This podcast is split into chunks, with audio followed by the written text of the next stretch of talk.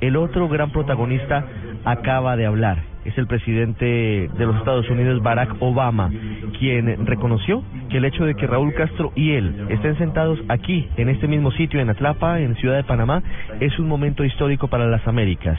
Además dijo que la idea es crear mejores condiciones siempre para los ciudadanos estadounidenses y también para los ciudadanos cubanos.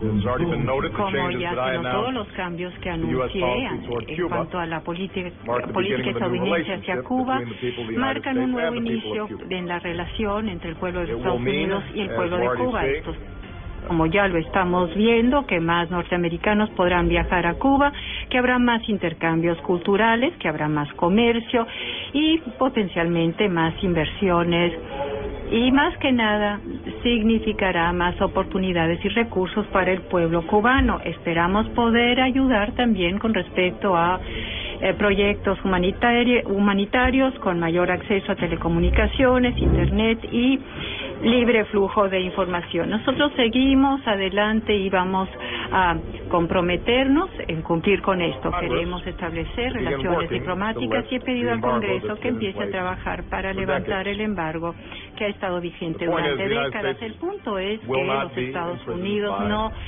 estarán, no serán prisioneros del pasado. Más que nada miramos hacia el futuro y las políticas que mejorarán las vidas del pueblo cubano y podrán promover los intereses de la cooperación en este hemisferio.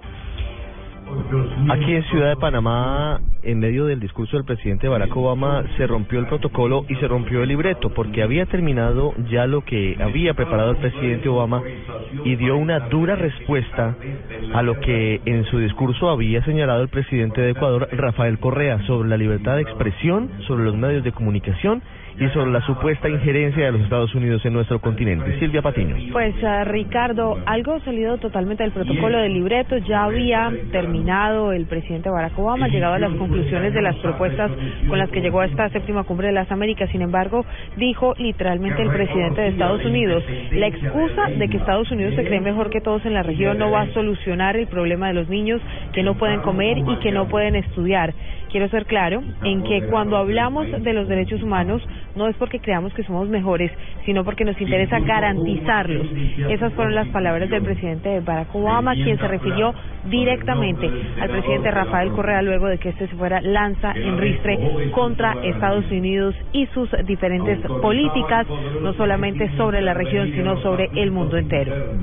Cuando las élites latinoamericanas afirman que no existe libertad de prensa, es porque sus medios de comunicación ya no tienen impunidad para manipular la verdad, o porque nos atrevemos a contestarles, a disputar su hegemonía, a desenmascarar sus mentiras. Cabría preguntarse si una sociedad puede llamarse verdaderamente libre cuando el derecho a la información y la propia comunicación social están en manos de negocios privados con fines de lucro. Y aunque este es un problema planetario, en Latinoamérica, dado los monopolios de medios, su propiedad familiar, sus serias deficiencias éticas y profesionales y su descarado involucramiento en política, el problema es mucho más grave.